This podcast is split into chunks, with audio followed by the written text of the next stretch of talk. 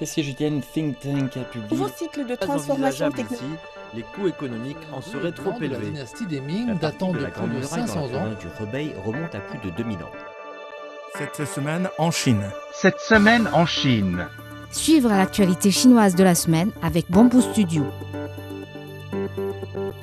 Les Chinois sont largement appelés à passer des vacances sédentaires euh, pour ce 1er mai. Les autorités routières s'attendent à une baisse de 50% du flux sur les routes.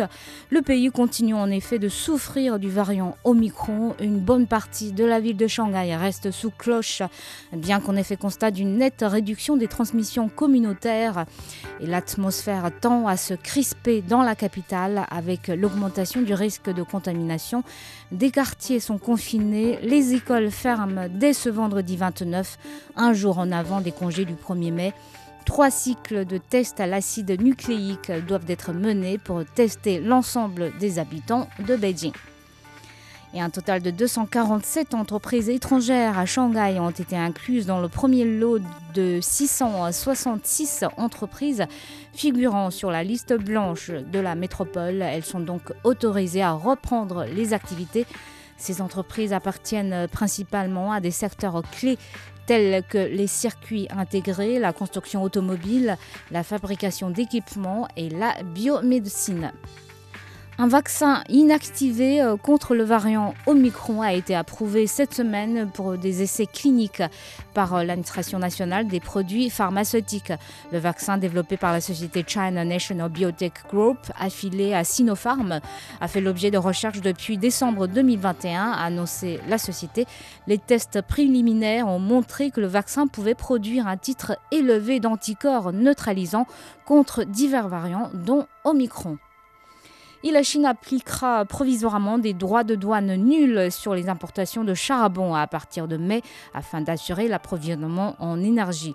Selon la commission des droits de douane du Conseil des affaires d'État, au cours des 11 prochains mois, à partir du 1er mai, sept types de produits houillés, dont le charbon à coque et le lignite, bénéficieront des droits de douane nuls. Actuellement, les taux d'impôt de la nation la plus favorisée pour ces importations se situent entre 3% et 6%. Et la banque chinoise Everbright se joint aux géants de la livraison Meituan pour lancer un programme d'aide financière aux petites et micro-entreprises dans la restauration.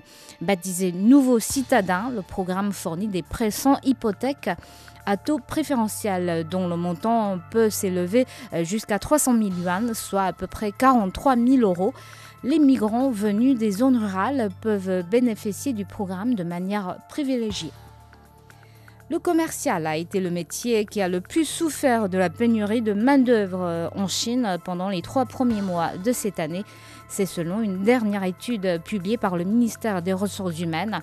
Ils sont parmi les occupants des premières places de cette liste les métiers de euh, serveurs de restaurants, de livreurs, de techniciens de propreté, de serviteurs domestiques, mais aussi d'emballeurs et de tourneurs. L'étude fait état d'un ralentissement du recrutement pendant cette période en comparaison aux trois derniers mois de l'an en 2021. Huawei a dévoilé cette semaine plusieurs nouveaux appareils, dont le Mate XS2, un smartphone à écran pliable vendu à partir de 1430 euros. L'appareil ne pèse que 250 grammes. C'est en effet l'appareil le plus léger du même genre dans le monde. Pony AI, une société spécialisée dans l'intelligence artificielle, vient d'obtenir l'autorisation pour tester son système de conduite autonome. Ces robots-taxis sans pilote, mais avec un copilote humain, peuvent circuler dans une zone de 60 km, partie sud-ouest de Beijing.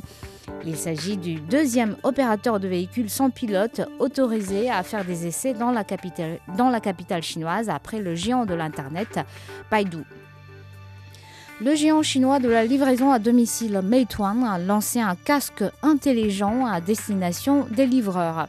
Équipé des écouteurs Bluetooth, de micros et de détecteurs de lumière et de choc, le casque peut être connecté au téléphone et permet au livreur de recevoir des commandes, de répondre aux appels sans avoir besoin de prendre son téléphone.